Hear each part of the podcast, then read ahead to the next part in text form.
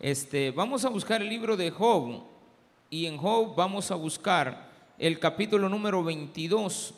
Vamos a leer los primeros 11 versículos, después vamos a analizar los versículos del 12 al 20 y al final, para el cierre, para que veamos el cómo crecen las acusaciones de una persona que tiene malos pensamientos hacia aquel que le está yendo mal. Lo asocia todo a la maldad, lo asocia todo a la, la pobreza, la une con el juicio de Dios. Y eso no es correcto, pensar así. Pero este Elifaz, pues, era malo, realmente. ¿Lo tiene? Bien, vamos a leerlo ahí sentaditos, no se ponga de pie. Los que están también en las redes sociales, pues espero que estén siguiendo la lectura de la palabra y que ya lo tengamos ahí en las pantallitas. Amén. Gloria a Dios. Respondió Elifaz temanita y dijo, ¿traerá el hombre provecho a Dios? Al contrario, para sí mismo es provechoso el hombre sabio. ¿Tiene contentamiento el omnipotente en, que tú seas justificado? ¿O qué provecho de que tú hagas perfectos tus caminos? ¿Acaso te castiga o viene a juicio contigo a causa de tu piedad? Por cierto, tu malicia es grande y tus maldades no tienen fin, porque sacaste prenda a tus hermanos sin causa y despojaste de sus ropas a los desnudos. No diste de beber agua al cansado y te detuviste el pan al hambriento. Pero el hombre pudiente tuvo la tierra y habitó en ella el distinguido. A las viudas enviaste vacías y los brazos de los huérfanos fueron quebrados. Por tanto, hay lazo alrededor de ti y te turba espanto repentino, o tinieblas para que no veas, y abundancia de agua te cubre. Oremos al Señor. Padre, gracias te damos por la enseñanza que el día de hoy nos darás. Como preámbulo, Padre Celestial, para que podamos entender que la gente que tiene malos pensamientos los asocia también a aquel que está pasando dificultades sin saberlas. Padre, enséñanos que el problema del pobre no tiene que ver con el juicio de Dios, ni tampoco la riqueza del rico con una bendición, sino más bien, Padre Celestial, un concepto que muchas veces se mantiene en aquellos que creen en la prosperidad únicamente. En el nombre de Jesús, amén y amén. Gloria a Dios. Qué bendición tan grande. Bueno, ya están sentaditos esperando la palabra de Dios. ¿Qué sucede en esto? Dicen las personas malas que todos son malos. Tienden a juzgar por la condición de ellos. Este va a ser el último, la última vez que Elifaz participe para poder terminar metiendo la llaga de una manera muy fuerte hacia Job. ¿Quién es este Elifaz? No pensemos en, en una persona especial, sino que en lo que él representa. Elifaz y sus tres amigos siempre están asociados al problema religioso y los conceptos equivocados de la filosofía uniendo las dos cosas, filósofos con, con religión. Ninguna de las dos cosas es mala, pero cuando se ocupan con perversidad, sí afectan grandemente al que posee la capacidad de poder analizar en la vida cosas y llegue a conclusiones equivocadas.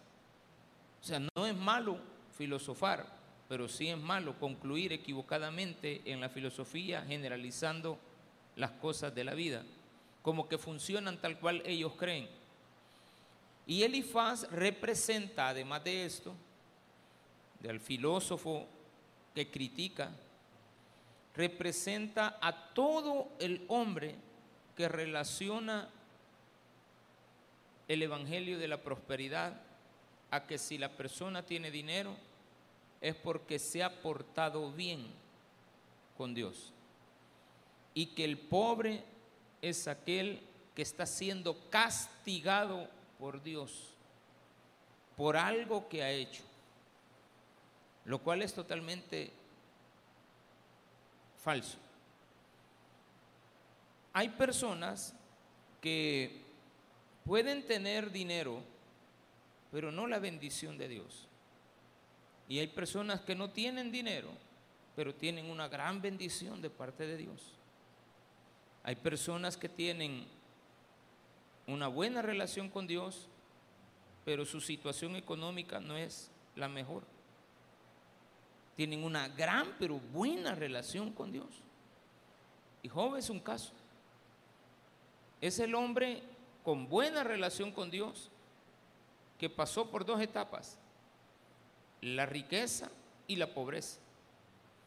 No dice que Job comenzó siendo pobre, dice que Job era rico al inicio, pero que por alguna circunstancia que él no conoce, no conoció, no supo, él llegó a pobreza.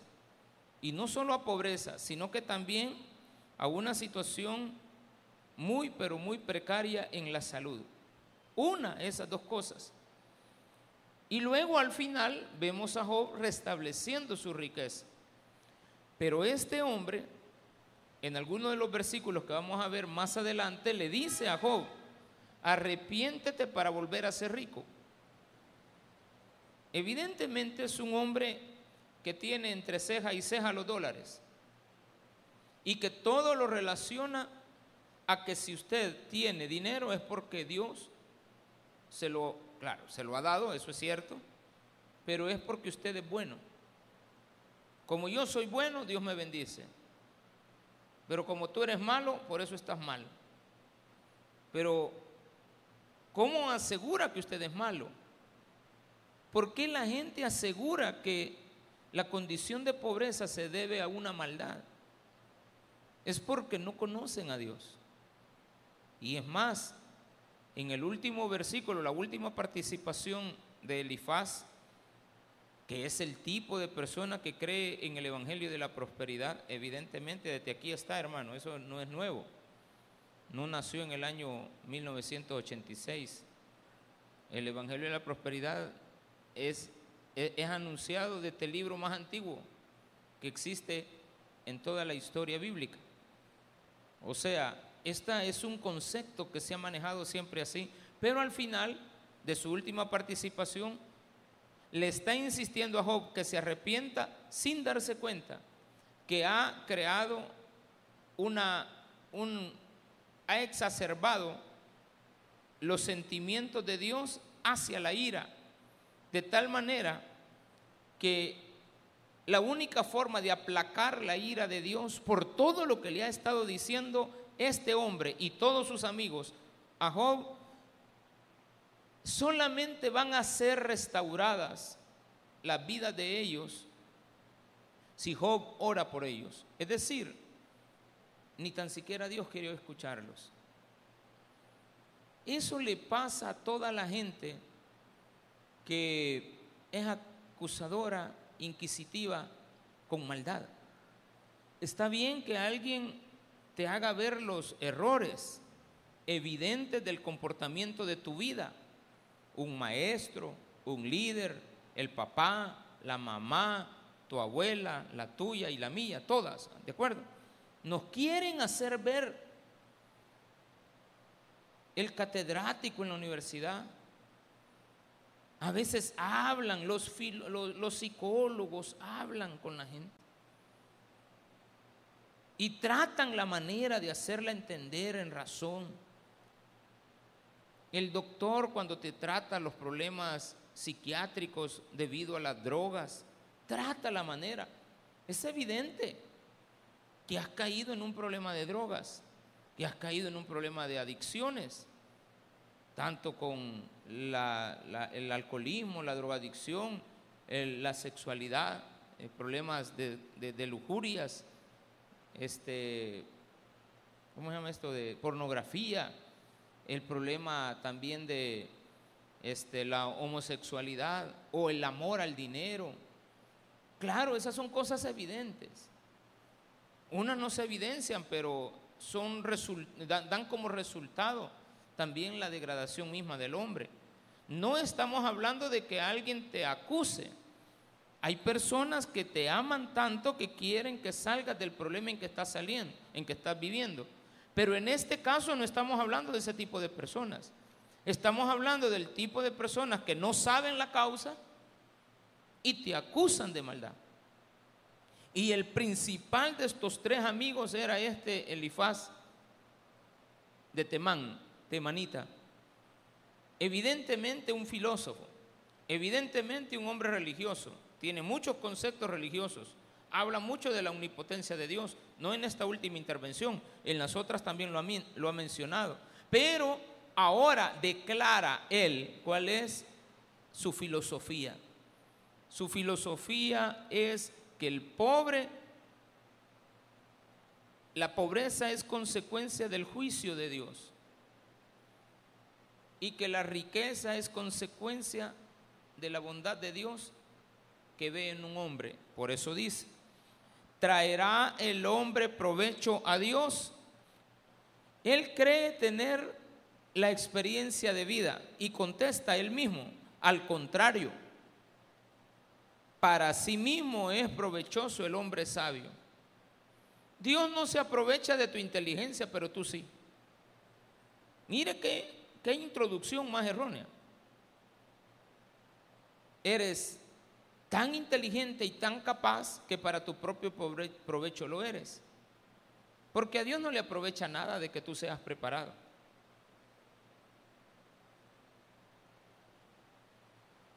Decía nuestro pastor, ¿verdad? El hombre entre más se prepara, Dios más lo usa.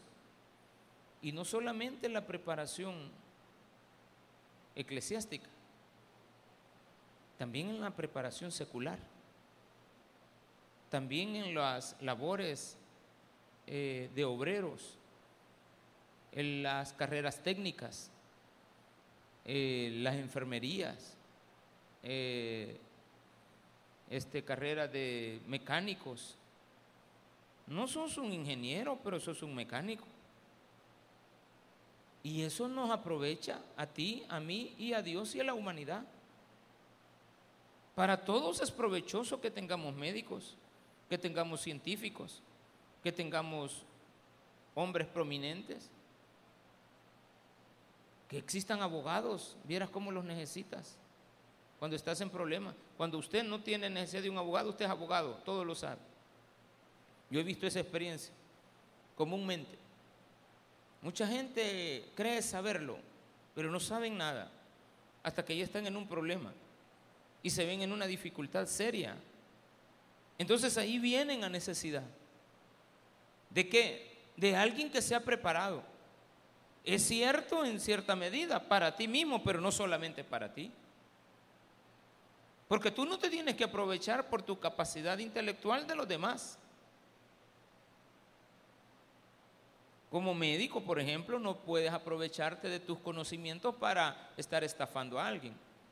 Pero también eso se da en la parte religiosa, porque Job es acusado de ser un hombre que se aprovechó de la condición de los demás, que le quitó a la viuda el pan, que le quitó el pan al hambriento, que despojó a la viuda de su vestido, que despojó a los niños, que se aprovechó del pobre, que él está pagando las consecuencias de haber sido un hombre malo con la gente, cual no era cierto. Tiene contentamiento el omnipotente, mire este. Bueno, en primer lugar, para cerrar lo último del anterior, el IFA ya no especula, asegura. Hay personas que empiezan especulando de ti, pero después ya no especulan, aseveran. Casi siempre esto tiene una consecuencia bien grave. Hay personas que no te acusan, están escuchando que te acusan y terminan acusándote de ti también. Empezamos a oír, por ejemplo, ahora está muy de moda que a una persona en las redes sociales la despotrica en toda. Después tú no eres testigo de eso, pero estás asegurando lo que se dice del otro. Y ya te fijaste. Pues es evidente, ¿verdad? Es evidente que hay mucha gente que está actuando mal y que está que robó en el país y van a ser acusados de, de corrupción. Y está bien puesto el título. No son presos políticos, son políticos presos, ¿de acuerdo? ¿Por qué? Porque han defraudado al pueblo, han defraudado a los bienes del Estado. Pero eso está comprobado. Pero tú no vas a venir a acusarles antes sin saber que ha habido un juicio que ya las autoridades lo comprobaron. Una vez comprobado, tú ya puedes decirlo con libertad. Es cierto, esta persona le comprobaron que era una persona este, ladrona, estafadora, eh, violadora, lo que sea. Pero tú no puedes venir, por eso es que estos títulos tienen que ver con acusaciones. Vamos al versículo 3.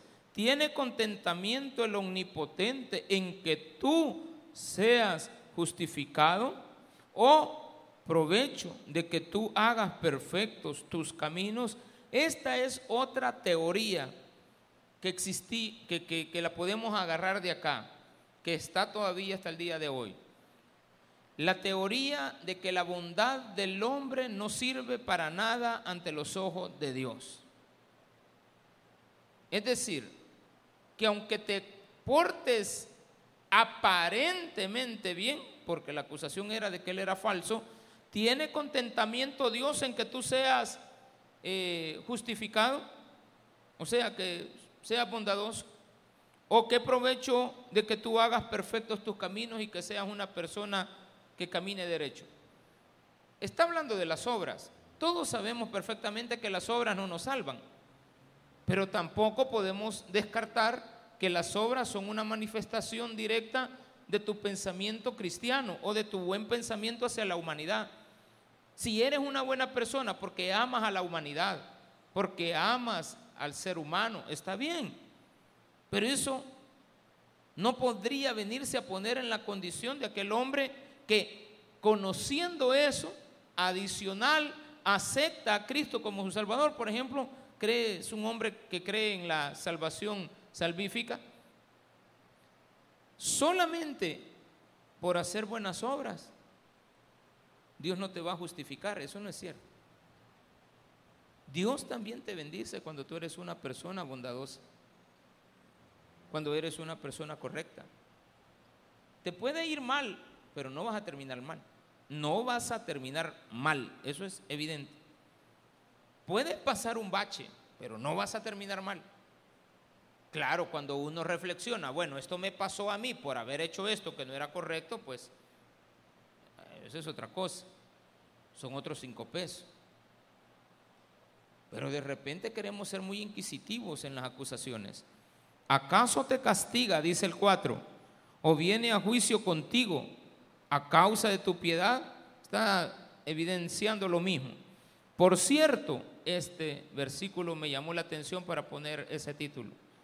Por cierto, tu malicia es grande, es decir, tu maldad, ahí no es malicia de malicioso, la malicia de los pensamientos que tienes para ejecutar en tu mente la maldad. Y tus maldades, esa ya no es una especulación, esa es una aseveración. Tus maldades no tienen fin. ¿Hasta dónde has llegado, Job? Para que estés así como estás, has hecho lo peor que nos podemos imaginar. Ni tan siquiera caben en nuestra mente lo malo que tú eres, porque sacaste prenda a tus hermanos sin causa, ¿era cierto? No. ¿Despojaste de sus ropas a los desnudos? No no diste de beber agua al cansado, tampoco. Y detuviste el pan al hambriento, tampoco. Tal vez ellos algún día llegaron a pedirle mil dólares y no los quiso dar. Porque ya cuando tú paras e identificas a un lagarto que está a la par tuya viviendo en tu laguna y hartándose todos los días de lo que tú trabajas, Como que a veces te detienes y ya eres malo. O es más, la pobre señora de la tienda que le pasa dando fiado toda la vida. El día que le cobra, porque ya la cuenta es muy larga, el desgraciadito se pasa a la tienda de enfrente. Y te quedó toda la deuda. Porque no le puedo decir de otra manera. Ya dejaste a la señora ya con la libreta antigua, a toda polvosa, ni la encuentra de aquellas chiquitas que habían con, con espiral de, de metal, ¿verdad?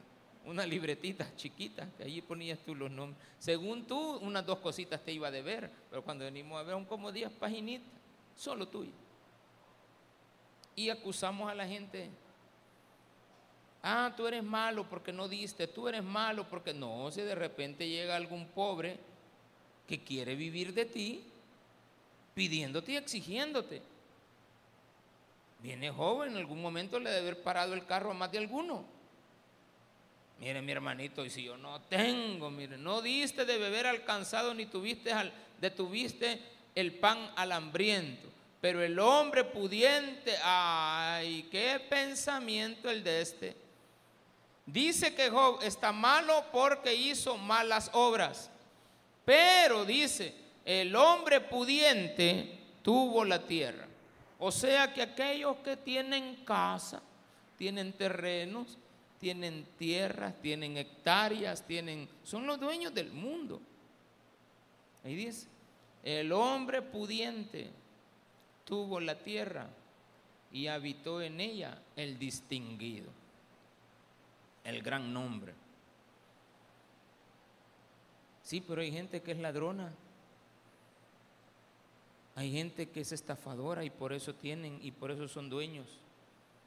Porque se aprovechan de la necesidad del pobre. Mire, ¿no se ha fijado que ustedes y yo, aunque no me gusta practicarlo, evito hacer eso? Solo entre los pobres nos pedimos descuento. Solo entre los pobres nos pedimos descuento.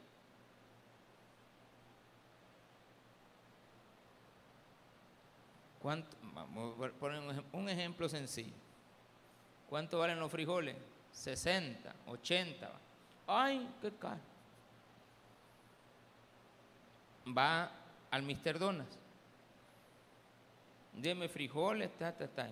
Tres cositas, 10 dólares.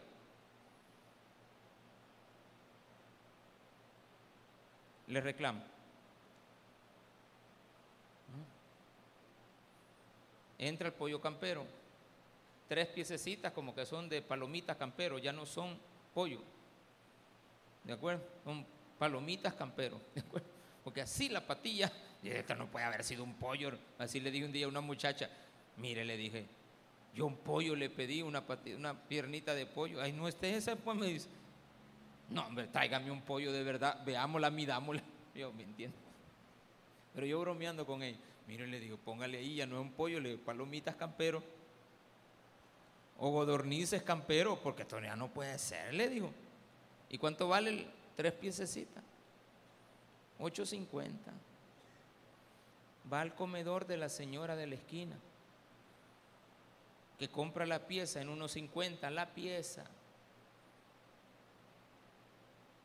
del pollo indio, que es el mismo dueño del pollo campero. Él es el dueño de los pollos, él es el dueño que los cría, es el que le echa los inyecta, los infla y, nos los vende. Unos 50.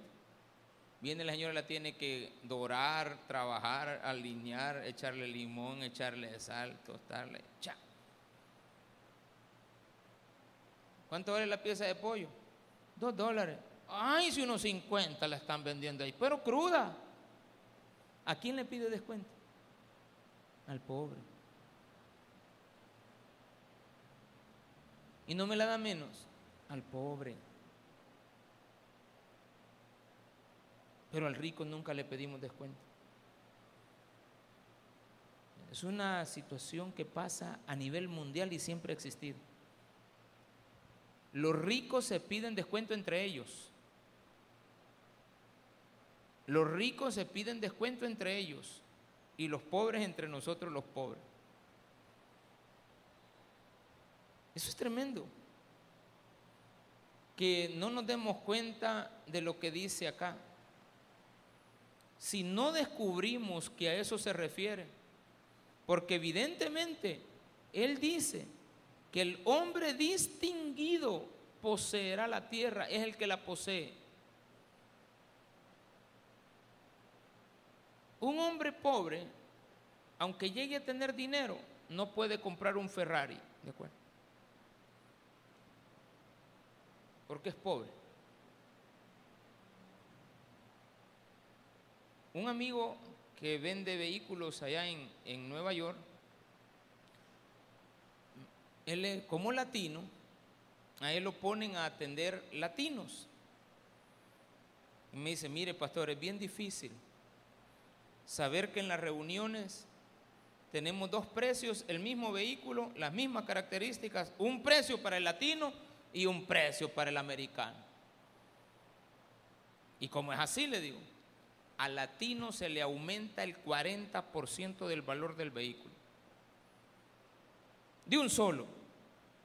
¿Y por qué? Eh, que empieza a pedir descuento, empieza a decir esto, que lo va a pagar en 87 letras, que, que si no se lo damos para 20 años el carro. Ay, Dios mío. Y empieza a pedir alfombras, empieza a pedir polarizado. Y a veces vamos negociándole, vaya, pues, pero ya le cobran Entonces el rico conoce la condición del pobre. Este sermón habla de eso de cómo el hombre filósofo llega a creer que él, por ser bondadoso, es que es rico. Porque hay muchos ricos que con una pequeña obra de bondad que hagan, creen que ya tienen el favor de Dios. Yo a la iglesia no voy, pero ahí le mando mi diezmo. ¿De qué te sirve? Aquí no pasa eso, va que galán fuera, ¿va? Que, mire, pues yo no voy a llegar, soy un empresario, pero a los empresarios que tenemos, anantillo, hermano, vamos todos iguales. Aquí eh, se llama Apopa la ciudad, ¿de acuerdo? Es Apopa, ¿de acuerdo? No es Colonia Maquilisgua, Colonia San Benito, no, Apopa. Y lo mismo pasa en Soyapango, en mexicanos, en Apopa, en los pueblos, y todavía hay pueblitos más difíciles pero bien complicada la situación. Pero los pastores no todos viven igual, no todos tienen los mismos estilos de vida y no tiene nada que ver con la bondad del pastor o la bondad del cristiano. Hay cristianos que son malos, claro que sí. Versículo número 10. Por tanto, hay lazos alrededor de ti y te turba espanto repentino. El juicio te cubre y hay razón de que así sea. Versículo 11, o tinieblas para que no veas y abundancia de agua te cubre. ¿Esto qué es lo que incluye? Él está incluyendo a Dios en la condición mala en la cual vives. Al principio dice, un pensamiento particular. Por tanto, hay lazos alrededor de ti. Yo considero eso, pero creo que Dios está de mi lado, dice Elifaz. Dios está de mi lado porque he encontrado que también las tinieblas han llegado a tu vida y las aguas te ahogan. Pero eso ya no proviene de mi pensamiento, es el juicio de Dios. Hay personas a nuestro alrededor que nos acusan mañana, tarde y noche y las tenemos encima, en el cuello, encima de nosotros toda la vida. Somos malos, somos malos, somos malos. No tienes nada de bondad solamente porque ven nuestra condición. Hay gente que es mala. Le quita de la, de la boca la comida al pobre. Es mala. Hay mecánicos que son malos. Hay mecánicos buenos. Hay mecánicos que te medio te miran el vehículo y ya dicen que te le han cambiado hasta el motor, las llantas y, todo. Le cambié el aceite. Ayer le vi a un amigo que tenía tiempitos de no ver y le digo, ay, mira, me dice, ¿qué estás vendiendo esto? Le, y ya se lo puse. Mira, me dijo, hay una cuestión que vos vendés, de estas que vos vendés. Y vino y él se sacó 40 dólares. Y me la estaba pagando el producto. Y le digo yo, y este, ¿cuánto vale tanto? Le, le dije un precio, bueno, póngale 7 dólares. 7 pesos vale. Sí, le digo. Mira, me dijo, a mí a 35 me la venden, me dijo. Pues si Chele le digo, si cuando vos sacas los billetes de a 100, cualquiera te los quiere arrebatarle. Porque ese Chele jamás lo he visto yo con billetes de a 5.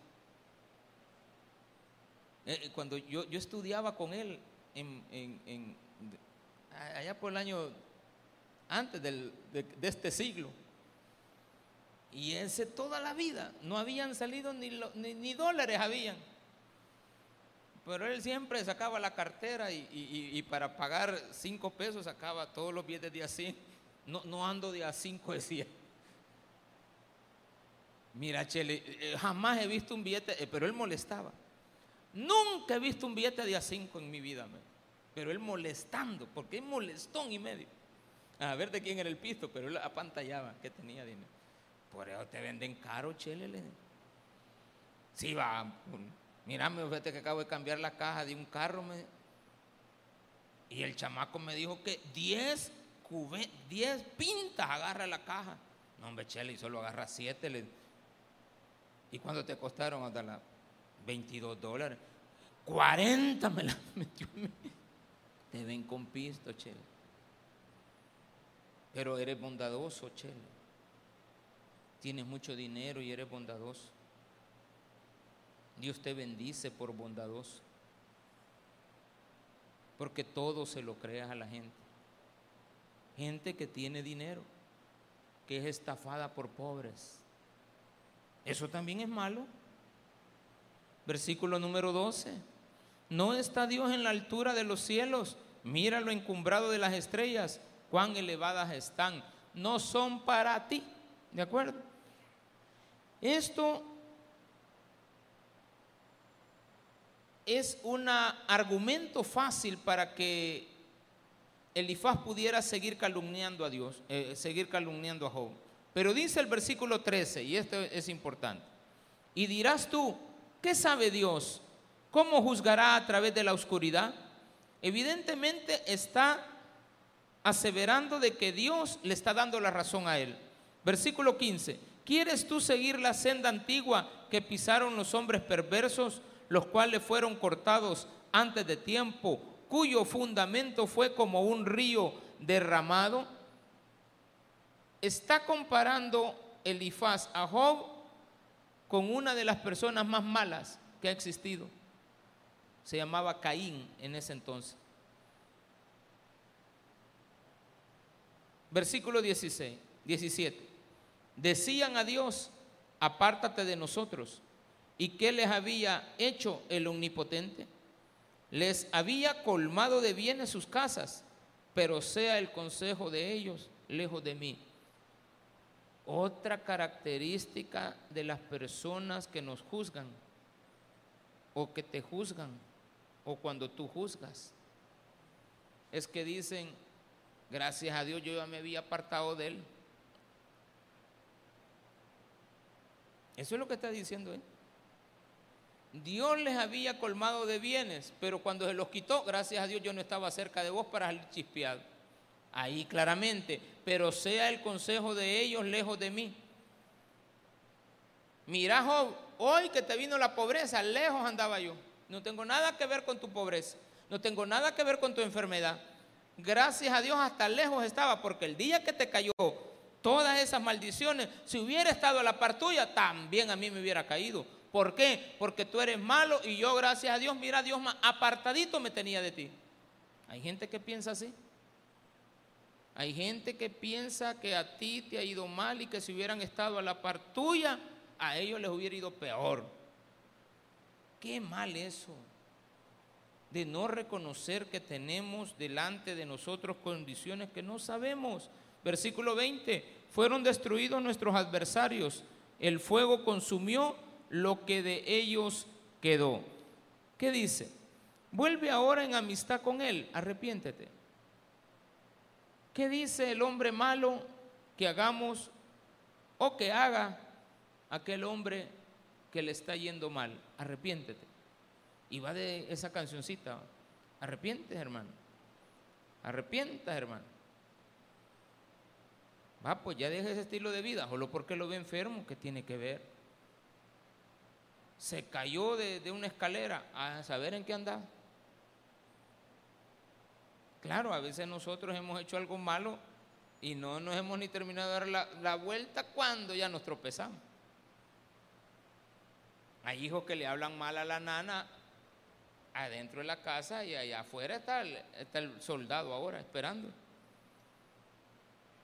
Anda a cortarte el pelo, niño. Ah, anda a cortarte el pelo. Ah, salió a la calle, lo vio un soldado. Vaya, peludo, parate. Ay, ¿para dónde? Mejor abra las piernas de un solo, porque un día de estos un policía agarró un bolo allá por el apulo y le abrió la pata le pegó un su pescozón para que estuviera quieto.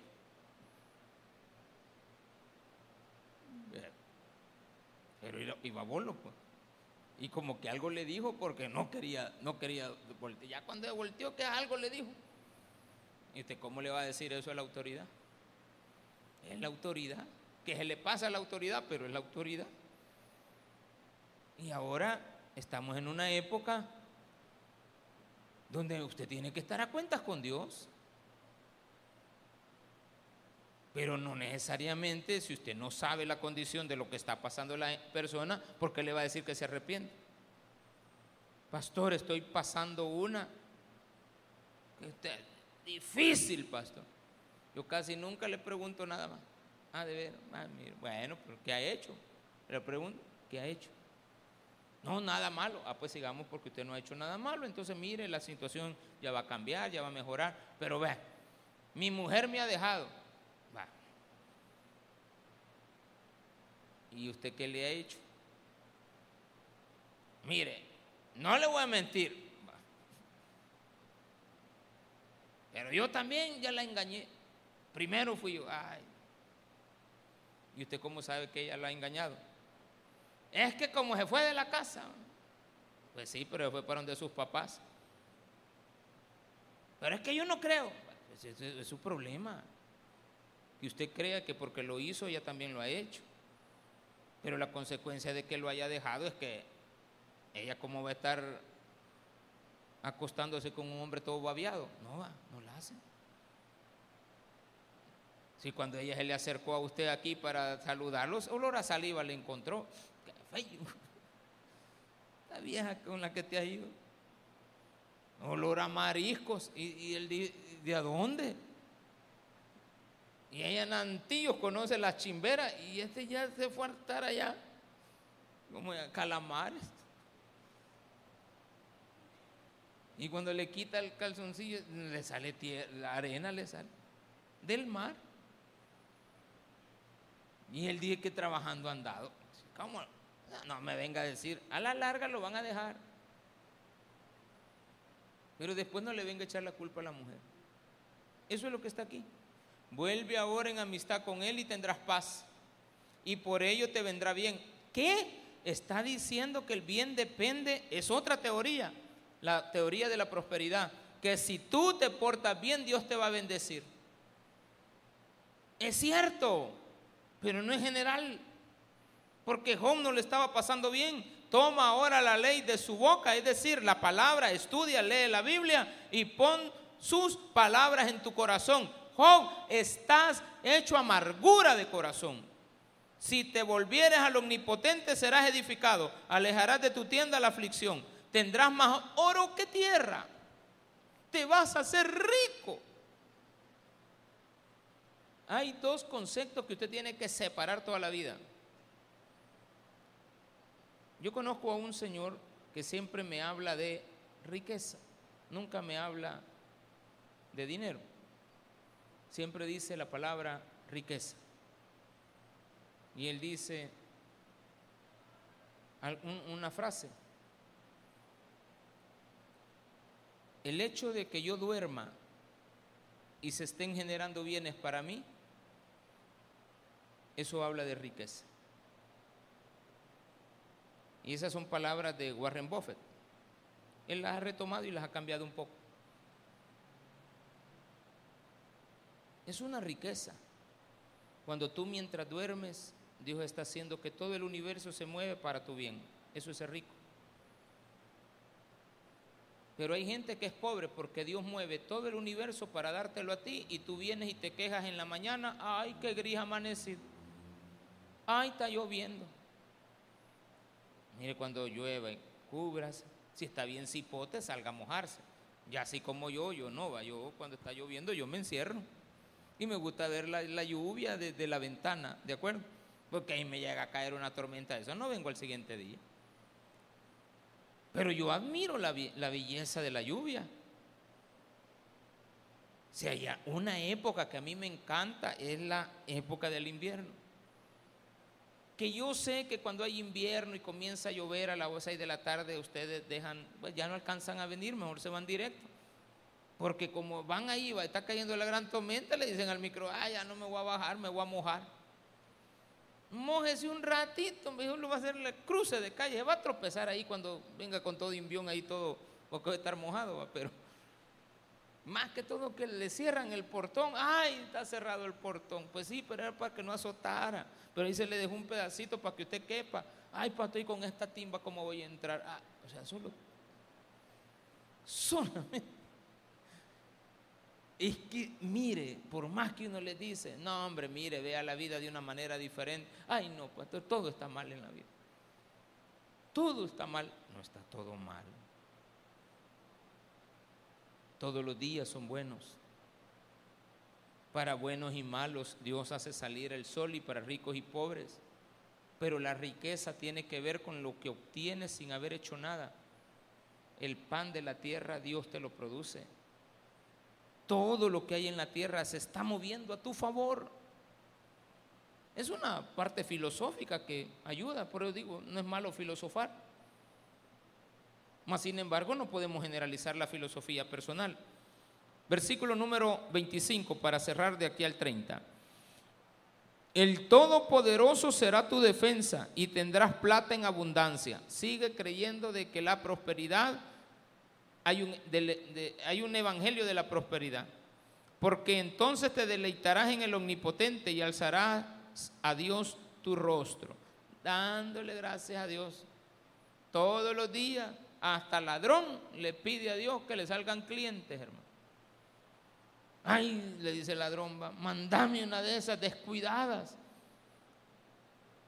que van hablando por teléfono en la calle, se van cruzando y van chateando y cruzan la calle.